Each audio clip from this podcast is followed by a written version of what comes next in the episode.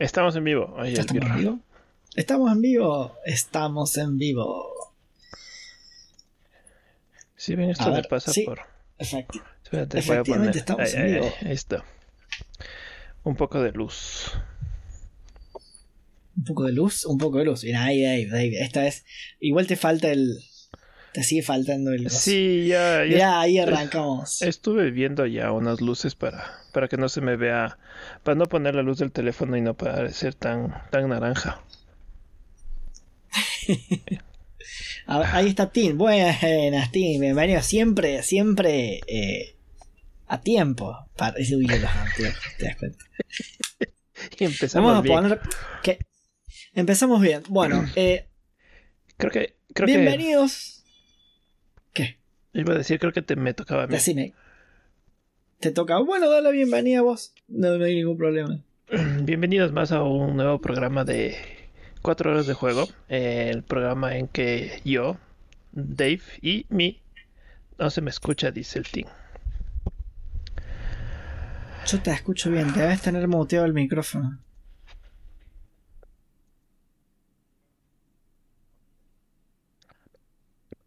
Habla tú, Due, hasta haz la presentación mientras yo arreglo. Bueno, hago la presentación mientras, mientras Dave acomoda su, su, micrófono. Eh, bienvenidos a 4 horas de juego, el podcast, el mejor podcast de Latinoamérica y probablemente del mundo. No, no quiero alardear. eh, acerca de game design, en donde mi colega Dave eh, Aka Darkaos, sí, alto podcast era, dice Tim. Aka Darkaos de Fluffy Lama Studio y yo, Duilio Giordano de Duilio Jefe Studio, nos juntamos para analizar juegos justamente con 4 horas de juego. Eh, con sus primeras 4 horas de juego, lo cual no es una tarea sencilla, pero venimos, venimos bastante bien. Creo que, que estamos logrando lo que nos hemos propuesto. Así que. Bueno, eh, vamos a hacer la prueba a ver si Dave eh, ya se te escucha. ¿Querés? ¿Querés? Según el OBS, A sí, ver. ya se me escucha. Según el OBS, ¿se escucha?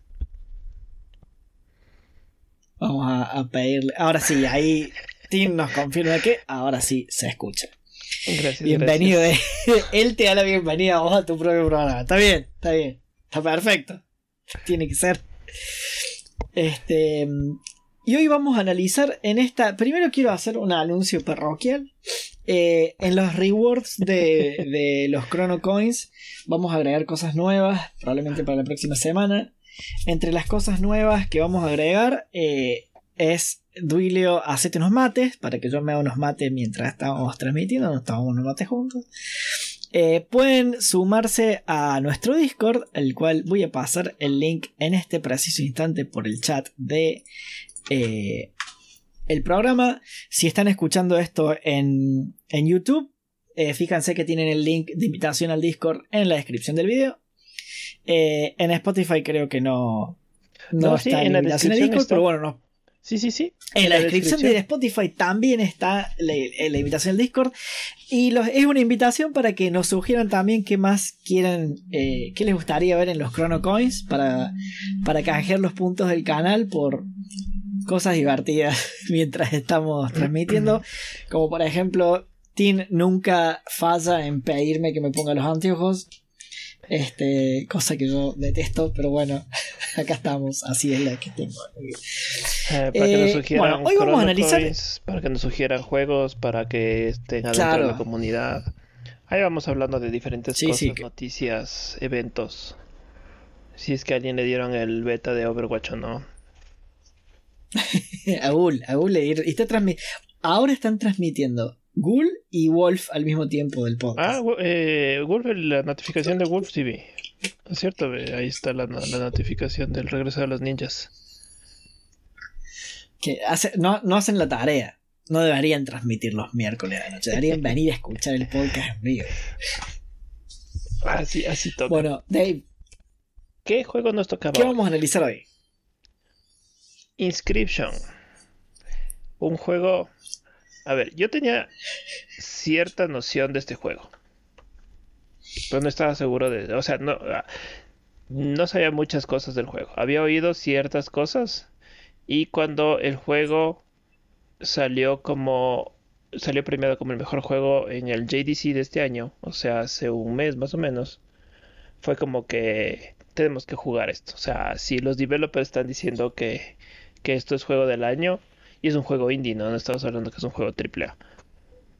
¿Te has dado cuenta, paréntesis, te has dado cuenta que últimamente, en los últimos 3-4 años, la mayoría de juegos que están ganando muchos premios no son AAA? Hay juegos AAA, pero ya no es solo AAA. Ahora ya tenemos... Lo que pasa es que mm, la industria cambió mucho y... Contrario a la industria del cine, en la que el cine independiente por lo general suele ser muy bizarro. Hmm. Viste que el cine, las películas independientes son una cosa que vos las ves y nada, te tiene que gustar mucho el cine y entender lo que quiso decir. No, contrario a la industria del cine, el, la creación de juegos independientes tiene como un como una fibra más em, de hacer juegos como antes. ¿no? Em, voy a poner dos ejemplos eh, de, juegos indie que jugamos, que son Death Door y mm, Tunic. Justo estuve escuchando los dos, porque el de Tunic lo estaba editando y el de Death Door lo, quise escuchar para... Porque le, vamos, le voy a hacer una mega edición de, nuestro canal de YouTube, hay que cambiar los títulos de los videos, esas cosas. Em, y esos dos juegos son juegos indie y son en los dos juegos dijimos lo mismo. Son juegos que son en su diseño muy sencillos. Son sencillitos, como los juegos de antes. Los juegos de antes no eran excesivamente complicados, con mecánicas y sistemas. Control Control, por ejemplo. Control que, que le metieron sistemas arriba de los sistemas de juego para hacer un juego más grande y terminó. Y, por ahí te terminando la sensación de que es cosas que sobran. Eh, y Tunic y Death Door. Death Door es el juego de los secretos. Está lleno de secretos, está lleno de cosas. Y vos terminás el juego y de repente tenés que. Es como que terminás el juego y en realidad lo dejás a la mitad. Y tenés que seguir jugando para destrabar todas las cosas que están ocultas. Es el juego de los secretos. Y, y Tunic es el, juego, del descubrimiento. O sea, no tiene mecánicas de juego raras, ¿entendés? Son explorar, explorar, buscar. Explora, mata, explora, mata. Explorar, mata, deducir, lo que tenés que hacer. Eh, entonces yo creo que, Y a la gente le gusta eso. O sea. Eh, los pibes que crecieron jugando Minecraft y. y cosas, ya no son tan chicos. O sea, ya ahora empezaron a, ya crecieron un poco, o sea, ya tienen que arriba de 18 años eh, y, les, eh, empiezan a interactuar con la industria de otra forma. Y una cosa que a mí me. Hola Berto, bienvenido al podcast. Eh, Berto es el que, el que, el que te dije que no Voy a volver a poner la invitación a Discord para que Berto se sume el. Invitemos a Berto. Que, se sumó a la, a la transmisión anterior y, y, le gustó le gustó Inscription, así que lo vamos a invitar a que se sume a nuestro Discord para, para charlar, para, para sumarse a la comunidad. Eh, no me acuerdo que venía diciendo de. Mientras retomas la ah, idea, Berto, ahora vamos a hablar de lo que jugamos Inscription, o sea, de cómo nosotros vimos la, composición de, de, Inscription en la parte de como diseño de videojuegos. Si no es un análisis o un review como tal para decirte cómprate o no Inscription, sino más en el estilo de diseño de videojuegos. Y venías este, diciendo de... No voy a retomar la idea porque... No sé qué estoy diciendo, me, perdí. Ahí quedó. me fui. Ahí quedó. Bueno, eh, voy a hacer una cosa. Cuando edite el programa y escuche lo que estaba diciendo, lo voy a dejar en un comentario en YouTube. Para cerrar la idea. O sea, va a tener que, que esperar. Eh, bueno. ¿Qué tenés, ¿Qué tenés para contarme, Dave, de, de Inscription? Porque yo estoy. estoy Así como, como Death Door es el juego de los secretos, Inscription es el juego de los plot twists. Inscription es, el juego de los plot twists. O sea, a ver, el, el, el developer que se llama Daniel Mullins eh, tiene un, un track record bastante especial. No sé si has oído del juego de Hex. No. Es un Hex. juego, ajá, de Hex. Mira, no, no lo conozco. Son, la- son el- seis, es, el- es la historia de seis protagonistas básicamente, para, pero es, es como Inscription, o sea, la forma que él escribe es súper especial y cómo desarrolla los juegos, porque no es el típico juego, especialmente Inscription es como que te, es hasta difícil de, de, de decir que es Inscription, porque no simplemente es un roguelike con, no es No, un, no, es que no es un, ¿cómo se llama? Slade Spire, una copia de Slade Spire. Porque tiene un montón de cosas adentro súper diferentes y... Y mecánicamente a mí- es... voy a, voy a tirar un spoiler porque es... Con las primeras cuatro horas de juego en todas las transmisiones, yo pensé que estaba jugando una cosa. Sí. Pensé que estaba jugando un juego, ¿no? Y después dije, bueno, voy a jugar un poco más porque me gustó mucho. La, verdad que me atrapó una banda. Y cuando te cae otro de los tantos plot twists, porque primero empezás a jugar, tenés un plot twist en el medio, wow, pasa una cosa. Bueno, después tenés otro plot twist, wow, wow, qué loco.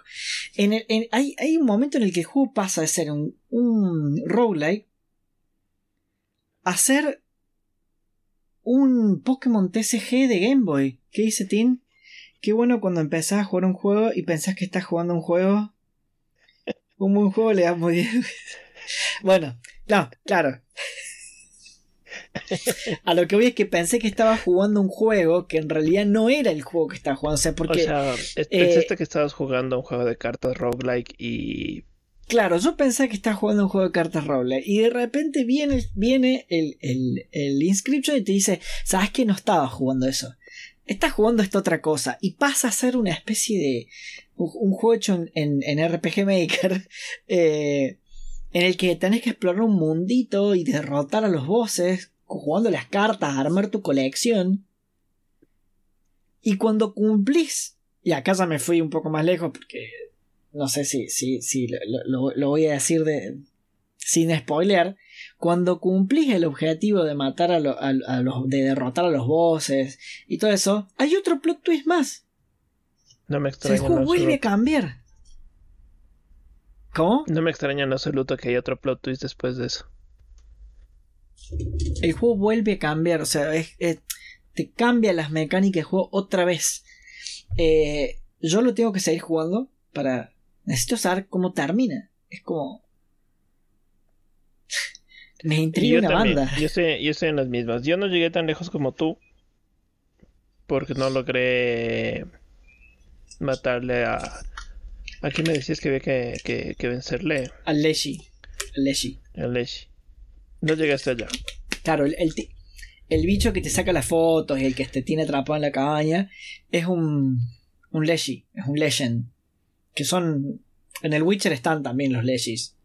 Son Oye. como criaturas del bosque. Sí, es que tiene tantas cosas, es súper, es súper bizarro. Espe- empezando de que, de, de que la primera vez que chupas la carta el, el armiño y empieza a hablarte. Vos dices, ¿por qué la carta me está hablando? Y después te toman fotos y vos generas tus propias cartas y dices, o sea, esa carta es lo mismo. ¿Qué, qué es lo que está sucediendo? Y tiene tantas, tantas intrigas, o sea, dentro de lo- del, del mundo que te presenta tienes tantas, tanta falta de conocimiento Claro, no tenés idea de lo que está pasando. que le vuelve súper intrigante al juego. Es que esa es la palabra, creo yo, es intrigante el, el, el- el Inscription. Le- les voy a contar un poco de cómo es la parte inicial y así pasamos a pros and cons para Me darles un poco de contexto a lo que no lo jugaron, ¿sí? Vos empezás eh, Inscription y tiene, una, tiene un detallito que es que vos no podés iniciar una partida nueva cuando empezás a jugar. Vos abrís el juego y te da solamente la opción de continuar partida. Y eso después, después tiene sentido. Mucho. Eh, vos empezas. Eh, continúas una partida que viene de antes y aparentemente sos un, un, tipo que está atrapado en una cabaña por una criatura que no le ves la cara. Eh, que resulta ser el Leshi. Muy creepy. O sea, al principio es como re creepy. Vos pensás que estás jugando como un juego de terror. Que te obliga a jugar a las cartas y te dice, toma, este es tu mazo, tenés que jugar. Y dice. Y, y, te hace jugar como si vos hubieras venido jugando antes. Y te tira indirectas como, ¿cómo que te tengo que explicar? Si vos si vos ya, sos, ya venís jugando de antes, bueno. Eh, te hace referencia a contendientes anteriores y aparentemente es un roguelike con cartas. Vos haces un run, cuando te morís o perdes, digamos, se te apagan las dos velitas que son tus vidas. Eh, el Leshi agarra, te, te atrapa te saca una foto y te hace una carta de muerte. O sea, es como que vos te morís y te captura en una carta. Y vos con las cartas que tenés en el mazo haces una, una carta custom, digamos, este. Que después puede ser que te toque en el run siguiente. O sea, es un roguelite. ¿sí? Es un roguelite al principio. ¿eh? con bajo. Jugando cartas. Em, y así arranca el juego. Así arranca el juego. Vos por alguna razón tenés que derrotar, eh, tratar de avanzar hasta que no sé, no sabes qué va a pasar. Claro, porque no tienes contexto de que por qué estás ahí, cómo salir, qué hacer y qué no hacer. O sea, muchas cosas llegas por estar haciendo clic y estar viendo qué está sucediendo. Con eso pasemos a los pros y cons. Vamos a pros y cons.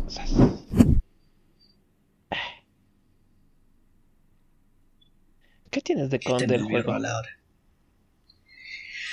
Eh, no sé si vos querés. ¿Qué te, ¿Qué te parece un con del juego? Porque, o sea, puede ser que el juego es muy, muy juego y muy metajuego que gente que no ha jugado videojuegos le presentas un juego así y no va a entender qué carajo está pasando. Em, claro. Bienvenido Marvin. A ver. Perdón, Barbinien. Bienvenido, Marvin. Marvinien. Bienvenido, bienvenido. Bienvenido al programa. Eh...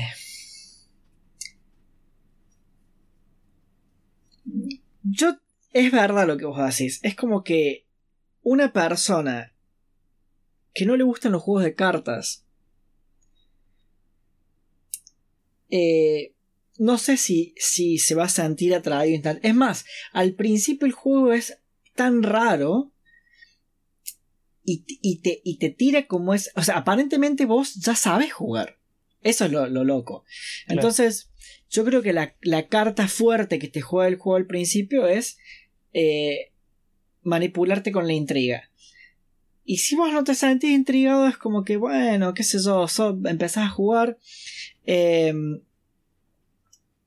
y Es como dice Berto. Berto dice, me parece que es un juego misterioso que te intriga desde el inicio y eso es lo que te atrapa.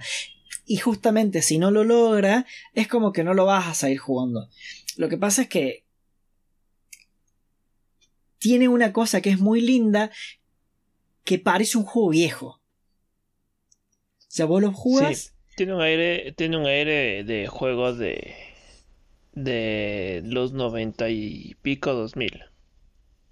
Claro, tiene de, los 95, así onda, eh, con unos gráficos pixelados, la, forma de, moverse del personaje, porque vos en un momento podés salir el tablero y explorar la cabaña, ¿no? Y, y justamente en explorar la cabaña es que eh, el juego progresa em, a nivel historia, a nivel trama.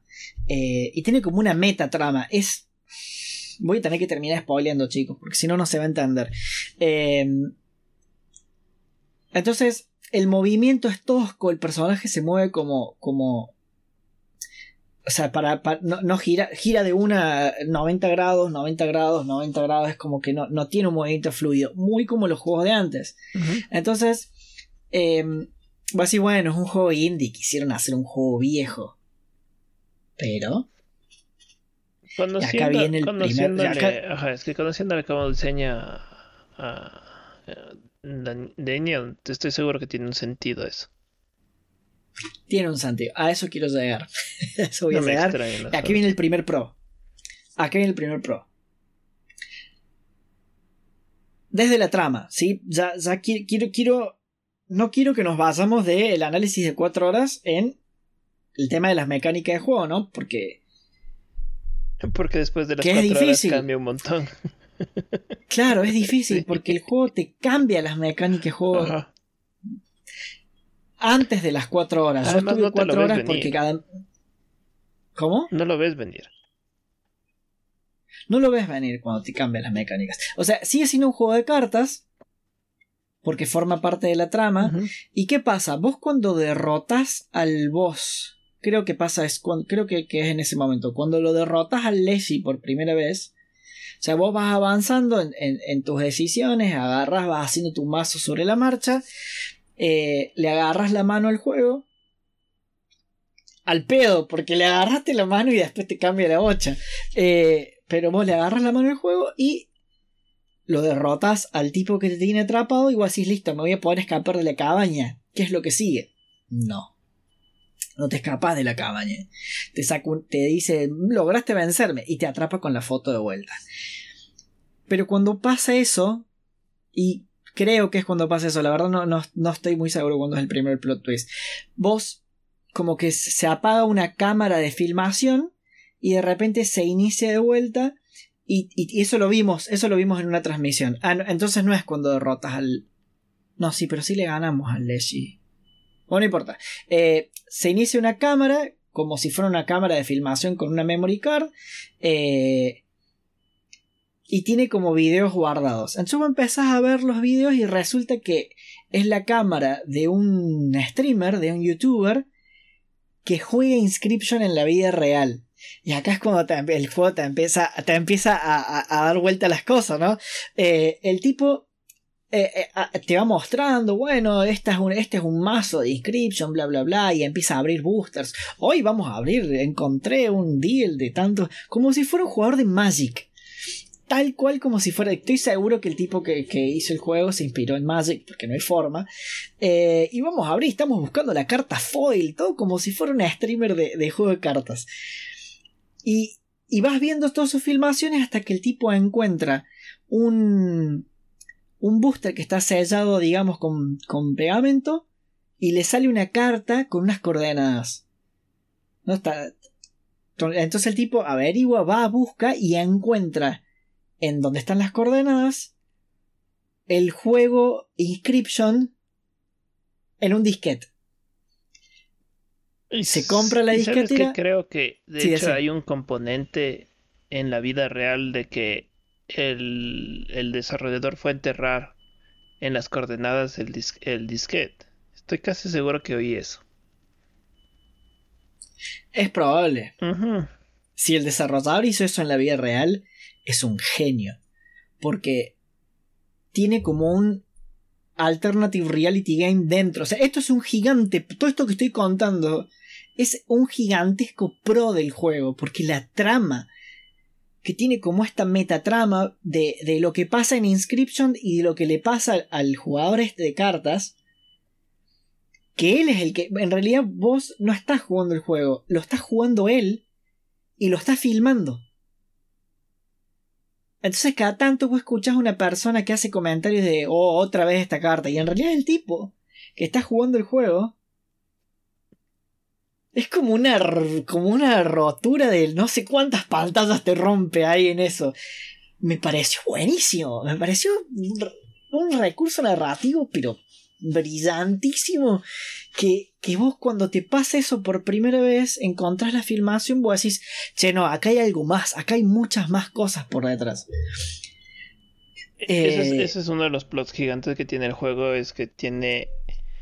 No es como el como el control que tú dices que tiene sistemas dentro de los sistemas, sino que este tiene historia dentro de la historia dentro de la historia. es como esas muñequitas rusas que... Matryoshkas creo que se llama. Que vas metiendo esto tiene plot twist dentro del plot twist dentro del plot twist. Mal. Creo que y voy a spoiler ahora qué pasa cuando... Eso es lo que le da. te, te, voy a dejar que hables vos un rato de Te voy a dejar que hables un rato, pues estoy hablando mucho.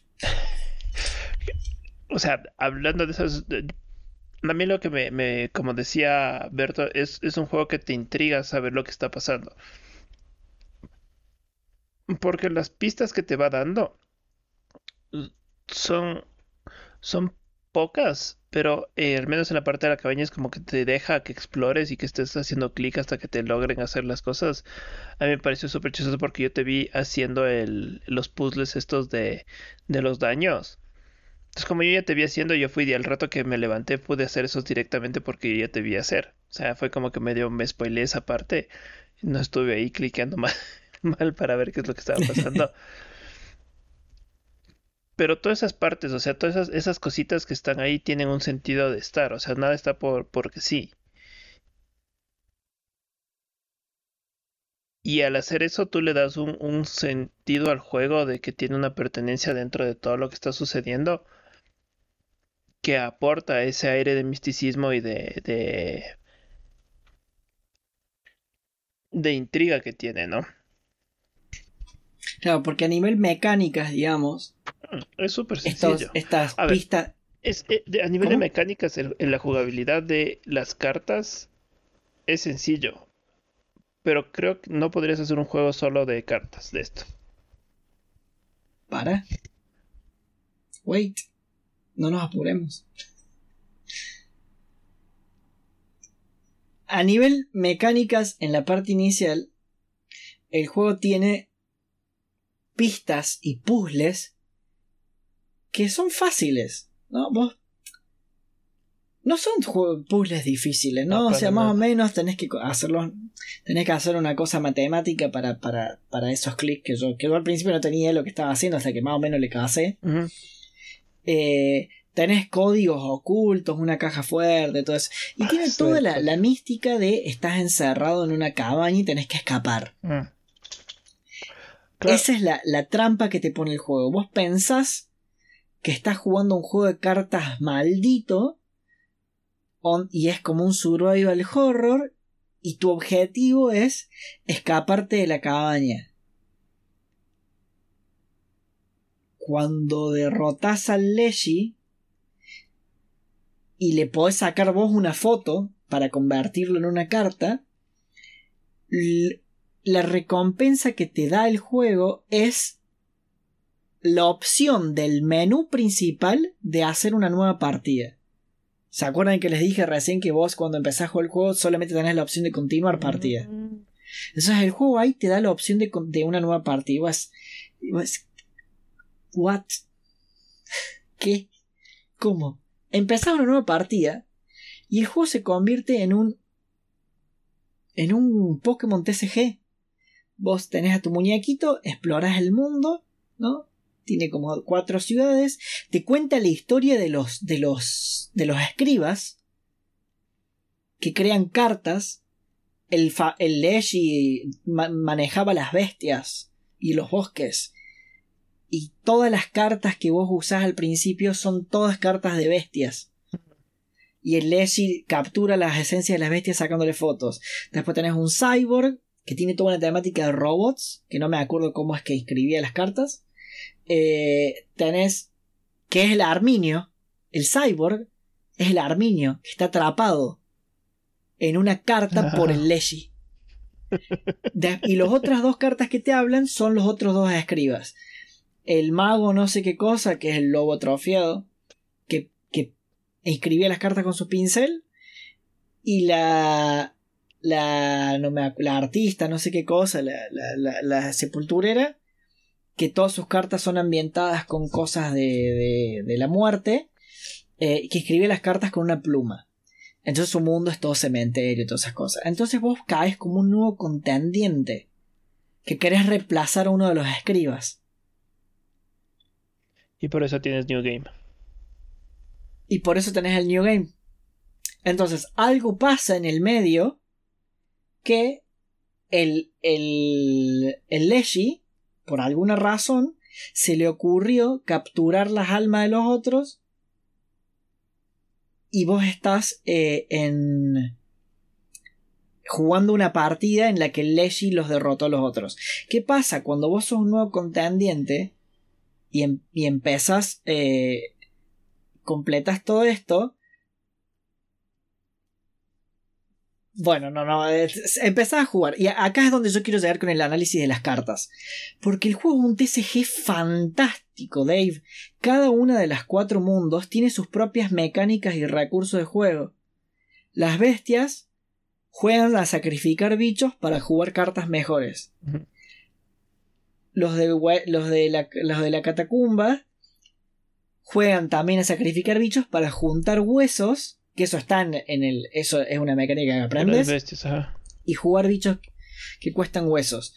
Los robots, vos. Es como el Hearthstone. Vos todos los turnos juntas células de poder, que son como los cristales del, del Hearthstone, hasta creo que el tope 6. Eh, entonces, primer, primer turno puedes gastar algo de coste 1. Segundo turno algo de coste 2 o dos cosas de coste 1. eh, y los magos tienen una mecánica parecida a las tierras de Magic. Vos tenés que jugar unas cosas que son mocks, se llaman como los mocks de Magic. Vos jugás un mox que te da un símbolo. Y vos, mientras controles un mox que tenga ese símbolo, podés jugar cartas que cuestan ese símbolo. Entonces de, repente se convierte como el mana de Magic parecido, se convierte en un TCG que tiene un montón de mecánicas y un montón de, de, de, giladas de deck building que posta no tiene nada que... Y me hizo acordar mucho el TCG en el que yo trabajé, que es Inferno, porque las temáticas son iguales. Bestias, eh, magia, caos, eh, muerte y robots, que es la senda de la locura. Eh, tal cual así era Inferno. me hizo acordar eso, se me dio un poquito de nostalgia. Pero claro, cada, cada eh, mundo tiene su propia mecánica y su, y su propia inventación. Entonces voy a decir, wow, boludo, que, que tiene un el, el juego de cartas tiene un diseño por detrás increíble que justamente Berto en la transmisión anterior preguntó si había un multiplayer online porque se represtaría para un, para un multiplayer online está súper bien eh, desarrollado el juego. A lo mejor ponerle le faltaría balance y esas cosas. Pero... Bueno, pero eso, es, eso sí es otro tema, es otro monstruo balancear algo así. está pensado para ser un single player. O sea, Ahí Berto pregunta, dice, entonces el inicio del juego es el final y el final es un nuevo inicio. Más o menos, sí. Va por ahí. O sea, tú empiezas por, tú empiezas por la mitad más o menos. Claro, empiezas como por la mitad. Sí. Una cosa muy rara. Es que es un juego tan peculiar que es. es.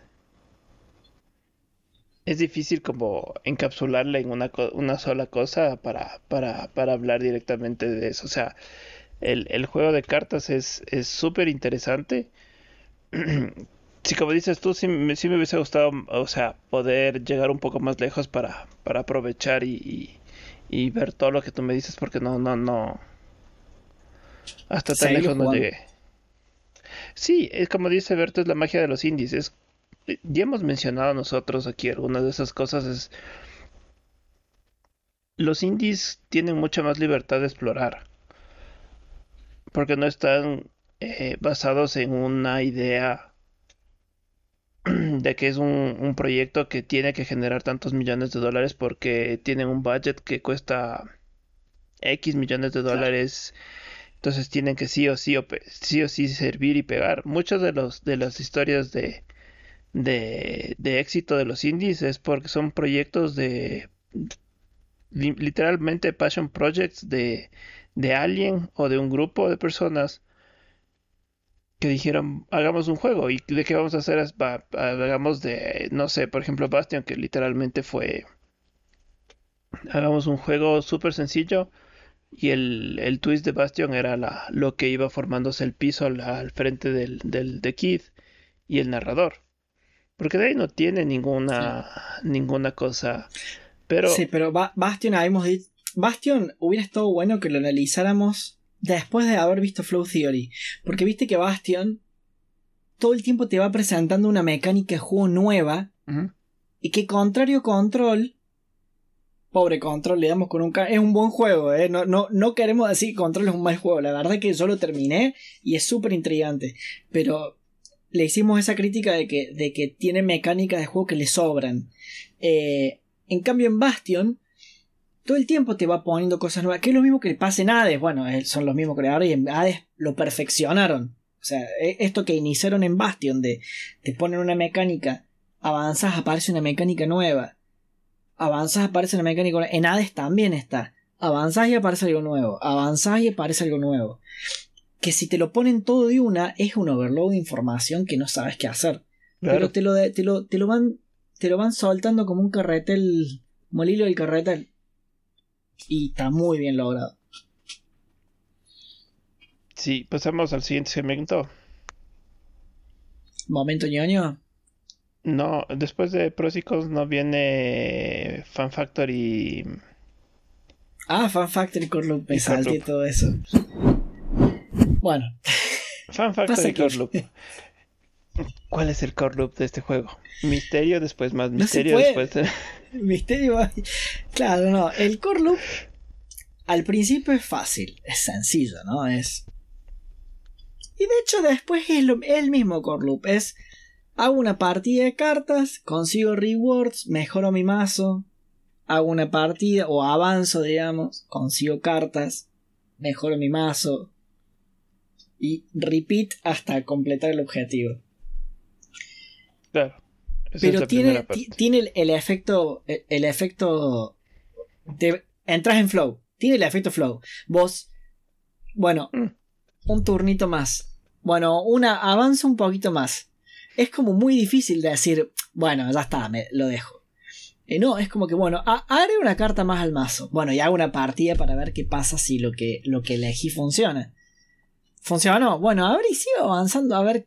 Ah, mira, acá hay un sacrificio y. Este. Es, es el, el, el, el fan factor eh, para los que les gustan los juegos de cartas es el deck building, ¿no? Eh, y como esto es un rogue, y eh, como aquel deck building al principio es super random, como que te, te, te, intriga saber qué te va a tocar en el próximo run. ¿Cómo va a ser mi mazo después? O sea, si gano, genial. Si pierdo, bueno, ¿cómo va a ser mi próximo mazo? Eso y eh, que te toque las cartas que tú mismo estás haciendo, ¿no? A mí, yo en un momento crafté una carta que era por un por una sangre una 3-7 que cuando la jugabas generaba una copia en la mano. Uh. Una cosa así. Entonces vos jugabas una ardilla, la sacrificabas, 3-7 y tenías otra 3-7 en la mano. Robaba una ardilla, la juego, la sacrifico, otra 3-7. Era totalmente ridículo. Totalmente ridículo. Pero la magia para mí está en los tótems. ¿En qué tótems te van a salir? Tiene un montón de elementos entre tótems, entre ítems, entre mm, las pieles, los, rewards que tienes con las pieles. Tiene un montón de cosas súper interesantes. Ahí está, es lo que dice, es lo que dice Berto. Era el alce macho. Era, era un alce macho que es una 3-7 que empuja, nada más que, y que vale 3. Nada más que a mí me salió hacerla de coste 1 y que se replicara. Estaba muy roto. Eh, yo las dos cosas más rotas que hice, que fue con los totems, fue ardillas inmortales. Cada vez que yo sacrificaba, cada vez que yo sacrificaba una ardilla, volvía mi mano. Entonces nunca tenía que robar ardillas extra. Pone robó una ardilla extra para tener dos. Y, y de ahí empezaba, robó el mazo, todo el mazo, el mazo, el mazo. Ardillo, sacrifico, que con ese run fue el que le gana el Leslie primero. Y la otra cosa súper rota que jugaba solo era eh, Ardilla con, con, el símbolo de hormiga. Entonces, cuando, cuando vos jugabas una oh. ardilla, te generaba una hormiga, una hormiga en la mano. Esa hormiga sacrificaba a la ardilla. Robo una ardilla pum, la juego, la sacrifico, juego otra hormiga. Y terminabas teniendo cuatro bichos, cuatro dos. Porque se dan poder entre pum. Con ese, y con ese build fue que le gané el Lechi la segunda vez. Porque jugaban solo los decks. Era una cosa que. Tiene esos detallitos, ¿no? De. de, metajuego, de un juego de cartas. Ahí está el fan factor, para mí. Eh, que para los que nos, nos, gustan los juegos de cartas, eh, descubrir combos, descubrir eh, sinergias, interacciones, es una maravilla. A ver, Dave, el otro día nosotros estuvimos charlando de tu, tu deck de Commander y empezamos a flashear qué carta le podías poner, o sea... Claro, es que eso es lo que, eso es lo, lo chévere del, o lo que lo que le hace especial a los a los a los juegos de cartas es tener una visión de lo que de lo que quieres que haga. Es súper parecido a la idea de lo que de lo que tú decías y lo que estabas haciendo con el con el Hades o sea yo tengo estas reglas en donde puedo modificar las reglas para mi ventaja y si hago esto puedo tener builds completamente rotos o en este caso decks completamente rotos, ¿no? Que son, que, que, es la parte que le hace que, que, te atrapa dentro de la jugabilidad que tienes porque te da la opción de que tú jugando puedas romper los sistemas que, que están, están creados dentro del juego. Ahora, como es un single player, puedes hacer eso. Si fuera multiplayer, es otra historia. Tendría que haber un equipo de balanceo por detrás gigantesco. Imposible. Eh, bueno, y pero después cuando, cuando empezás a, a, juntar la colección de cartas en el, en el modo onda eh, Pokémon TCG, eh, cuando empezás a, abrir boosters, empezás a abrir boosters. ¿Y qué carta me va a salir? Y empezás a completar la colección. Y, armas tu propio deck. Y ya no es un deck de sacrificios y huesitos. A lo mejor es un deck de, de, de, bots y magos. Que de hecho yo hice uno así que estaba buenísimo. Eh, porque hay justo un, bot que te genera los tres cristales para los magos. Es como que está hecho, muy, está hecho muy para que las bestias se den bien con los huesitos y los bots se den bien con los, con los magos. Eh, entonces, de repente decís, bueno, ¿qué decks puedo armar? ¿Qué puedo hacer? ¿Qué, qué, qué combinaciones hay? Hay un bichito que de las bestias que vos lo sacrificas cuando lo jugás te genera una célula de poder. Entonces hay una sinergia entre las bestias y los bots. ¿Y cómo puedo hacer para acelerar el man? Porque es como un mana ramp. ¿No? Porque los robots son los únicos que tienen cristales. Como cristales va. Está muy bueno. el juego de cartas en sí. Eh, pero claro, tiene parte del fan factor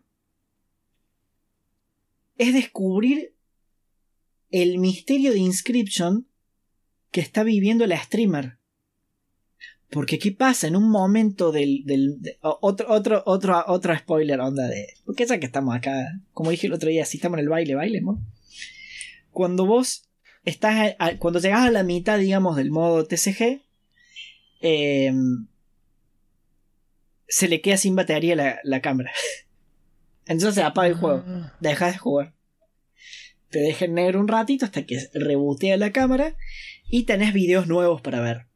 Eh, cuando tenés los videos nuevos para ver, lo ves al chabón que es como que quiere contactar empieza a preguntar a su comunidad, che, ¿ustedes conocen un juego de inscription de, para computadora? Porque yo no sé. Busqué en internet y no sale en ningún lado que, existe esto.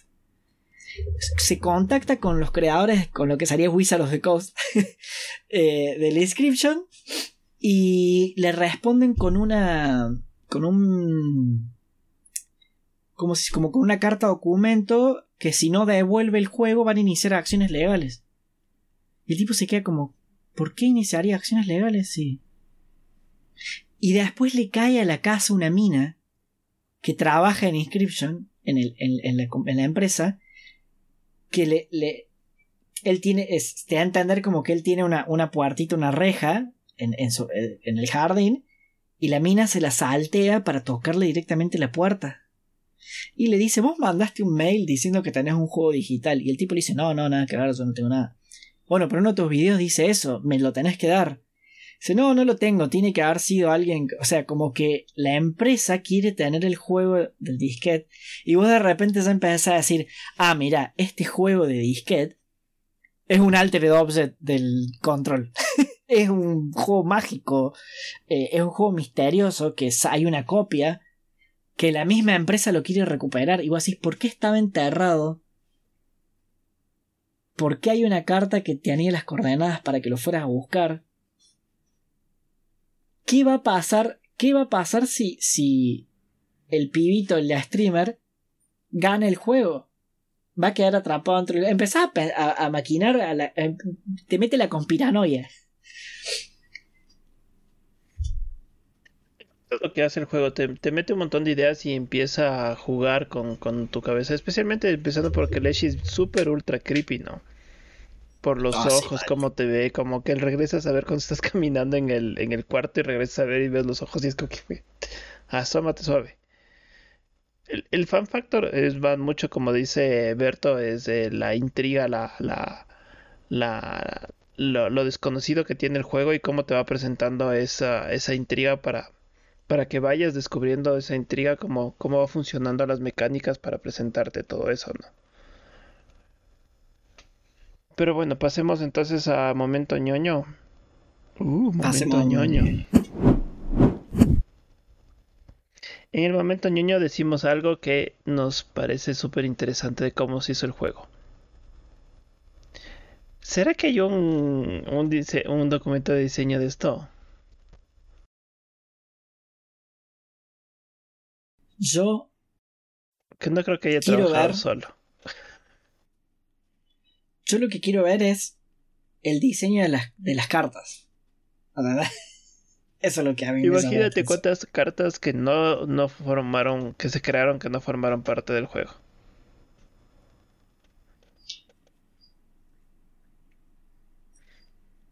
De ley hay un montón de cartas que no, no. Lo que pasa es que es muy loco porque yo me imagino que esto tiene como dos GDDs, ¿no? Tenés un documento de diseño del juego de cartas, lo que necesitas, o sea, vos diseñas un TCG y tenés que hacer las reglas, todo, todo, lo que es el reglamento, las mecánicas, diseñar, hacer un cierto balance, eh, diseñar cómo funciona. Tenés que hacer como es un juego de mesa, los TCG son juego de mesa, tenés que hacer un reglamento. ¿Qué se puede hacer? ¿Qué no se puede hacer? ¿Cuántas cartas puedo rodar por turno? Eh, entonces, hay como dos GD. Porque después tenés el GDD, el documento de diseño de eh, el juego.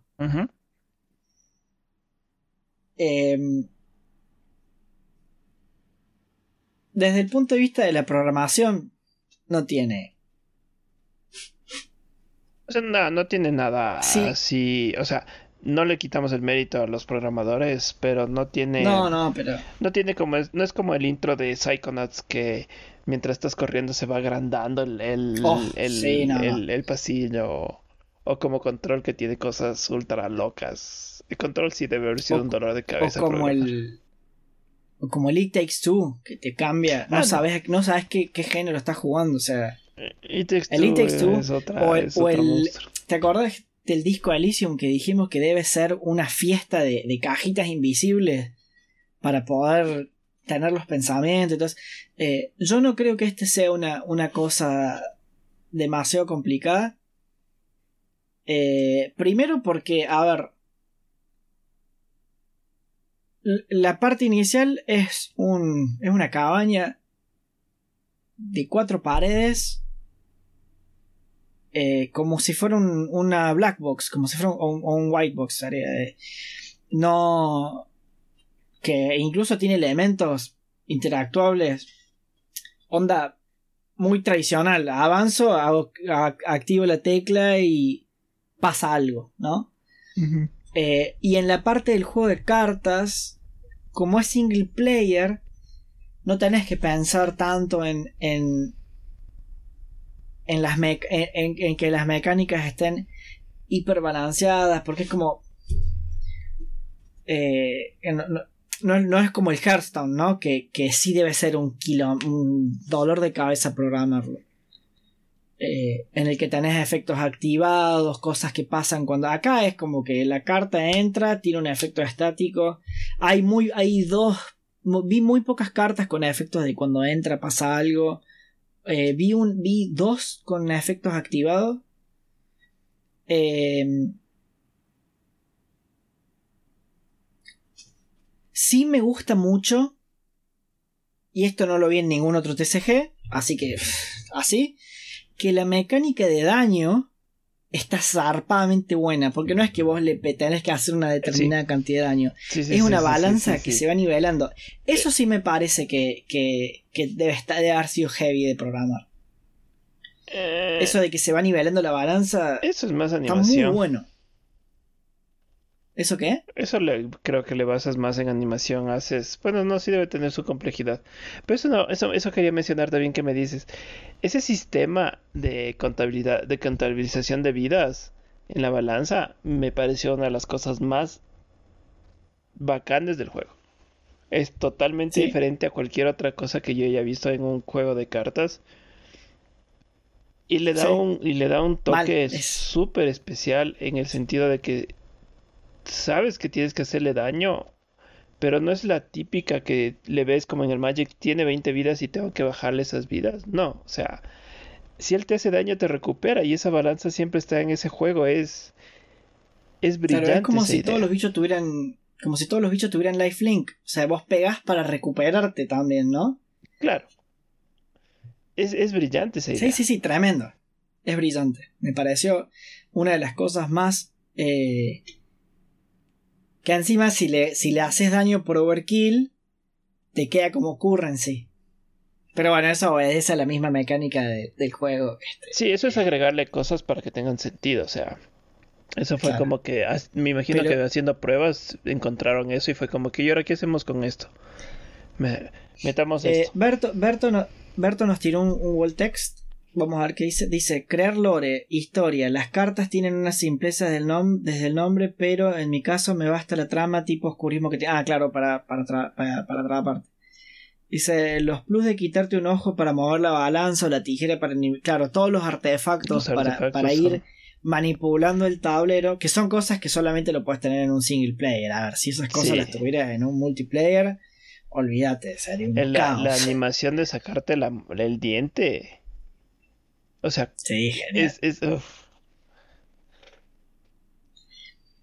es genial eso. Cuando te sacas el ojo, no ves nada. O sea, es como que se te nubla la vista.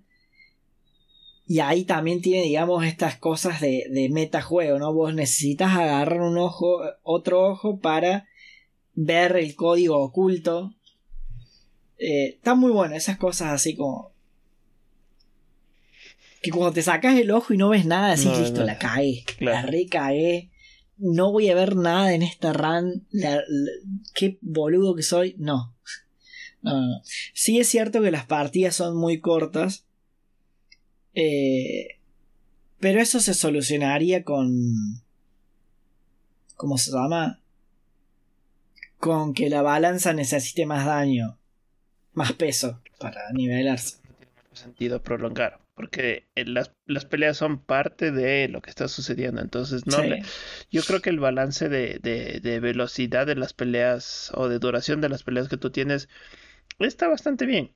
Porque no, no, es, no, es, no, es un, no es un Magic en donde vas a estar un, un juego de, de 20, 30 minutos en, un solo, en una sola cosa.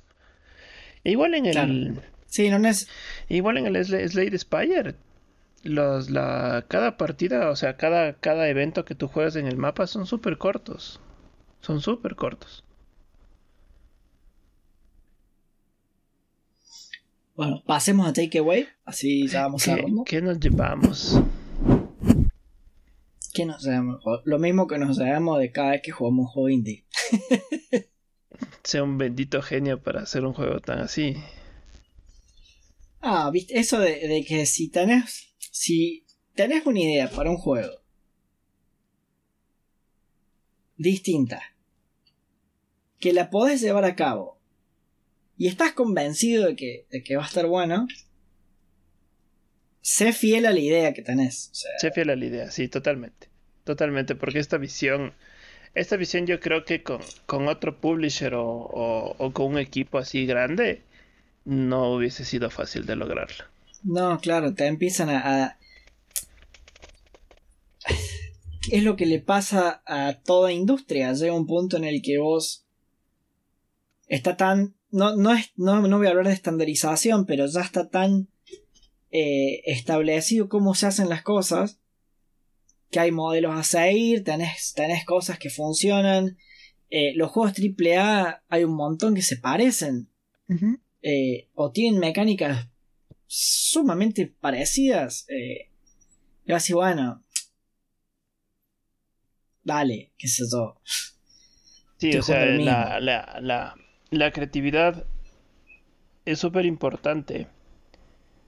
Y, y más que nada, eso es algo que tú puedes ver en los juegos indies, es la libertad, libertad de creatividad que, que, se puede dar, a pesar de que muchos juegos son años de, hacer los juegos y, y, tienen sus problemas, pero yo creo que los juegos indies es una es una gran parte ahora de la industria porque refresca todo lo que está sucediendo alrededor de, de los juegos AAA. Ya, ya nos viene pasando varias veces con los juegos indie que decimos en todos los podcasts, nunca jugué algo así. Con It Takes Two nunca había jugado algo por el estilo. It Takes Two es un juego especial, pero... El publisher, el It Takes Two es un juego especial. El publisher es, es uno de los publishers más grandes del planeta. Claro, pero, pero el juego viene de un estudio que no es. No, es, no, es, no es tu típico estudio. O sea, no es Ubisoft, que se aparece y tal. No es. Eh... Paréntesis, ¿oíste que supuestamente alguien quiere comprar Ubisoft? No. ¿Quién quiere comprar Ubisoft? No sabemos. Elon Musk que compró Twitter. Qué tipo loco.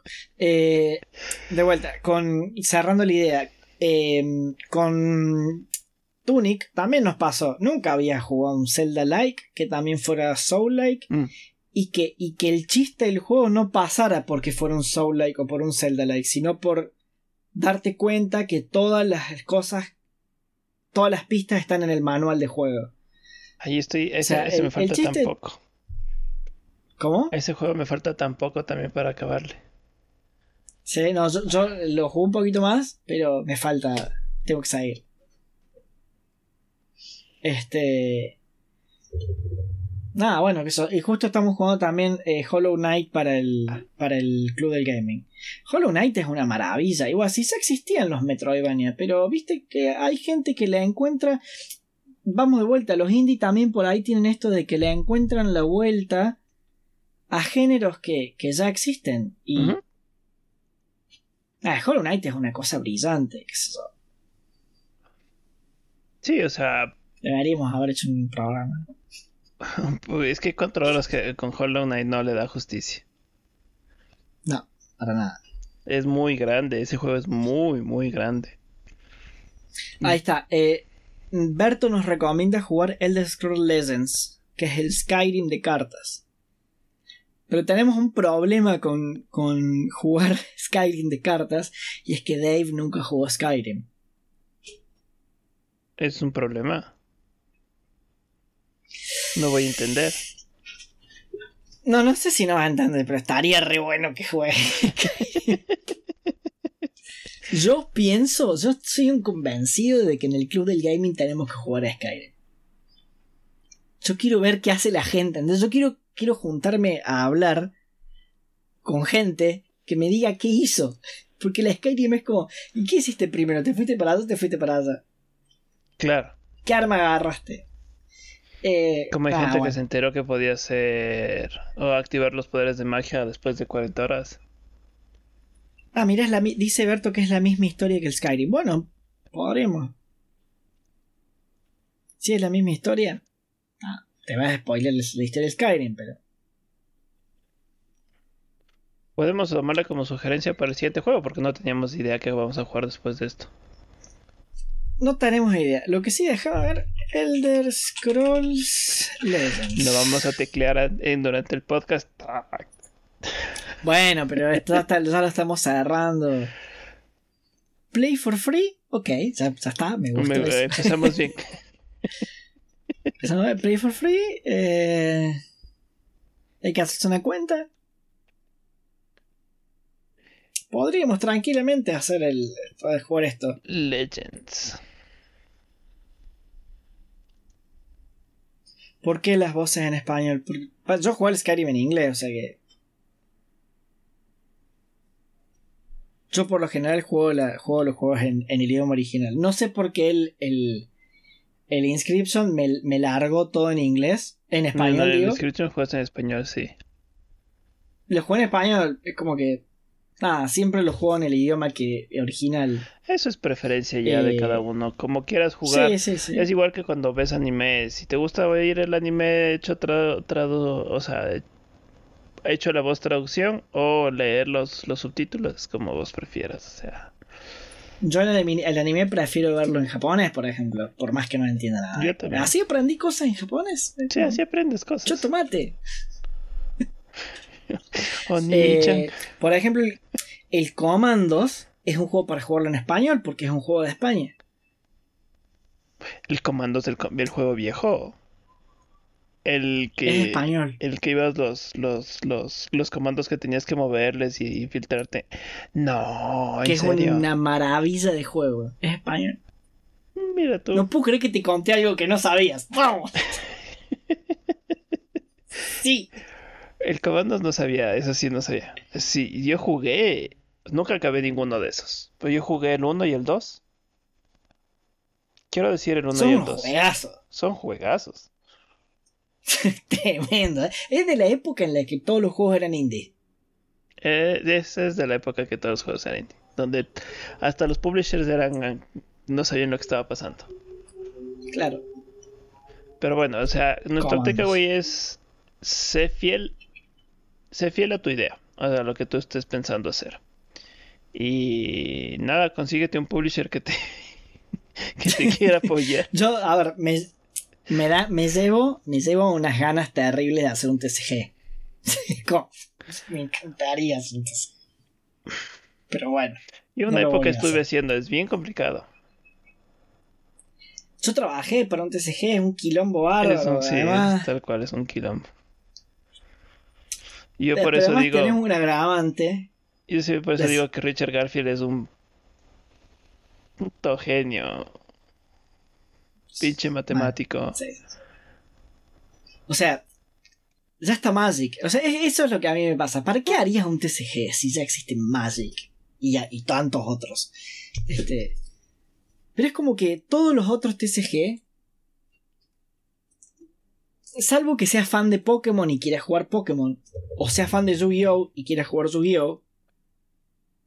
Todos los TCG te llevan a, a Magic. Es como todos los caminos conducen a Roma. Y, el que, no el, que, me quiere decir que no, que venga de a uno, que lo, lo atiendo de a uno. O sea, no hay mejor TCG que Magic. Creo que, creo que esa es nuestra señal para cortarla porque te colgaste en el video. Si ves el. Me colgué en el video. Sí. Y te colgaste una pose bien chistosa. A ver. Bueno, vamos a ver si vuelve. ¿No? Sí, sí, se congeló mi cámara. Qué raro. como.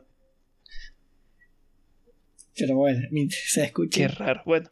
No sé por qué me hace eso. No sé, esta sí ves, no, sí, no sé qué pasó. Pero bueno. Vamos a tomar la. Sí, se congeló la cámara de Dui. Vamos a tomar la recomendación de Berto para jugar. Nuestro siguiente juego va a ser el, Scroll, el Elder Scroll Legends. Un juego de cartas. Eso no hemos jugado. Eso va a estar interesante. Y con eso, bueno, les agradecemos eh, por acompañarnos la noche de hoy. Eh, si me ayudas, voy poniéndole ahí el, el, canal de Discord para que se junten. Ahí, ahí vamos generando nuestra pequeña comunidad. Y eh, nada, les agradecemos por acompañarnos y, seguirnos en el día de hoy eh, en Inscription. Les recomendamos un montón jugar el juego, es súper interesante, es súper bizarro, es súper atrapante. Y si nos están oyendo por YouTube, déjenos un like y un comentario. Y si nos están oyendo en alguna de aplicación de podcast, ahí déjenos, déjenos un, un review que nos ayuda un montón. Nosotros hemos ido cuatro horas de juego el día de hoy. Nos vemos la próxima semana para hablar de... ¿De qué vamos a hablar? No sabemos de qué vamos a hablar. Bueno, de algún... La próxima semana hacemos tipos de hat. Ah, ese es el capítulo de allá. Tipos de hats. ¿Qué es un hat y qué son los aquí? ¿Qué tipos de hats? Si es que quieren aprender ahí cómo, cómo se diseña los, eh, un videojuego, les, les recomiendo nos sigan. Y con nosotros nos vemos hasta la otra semana. Chao. Chao, chao.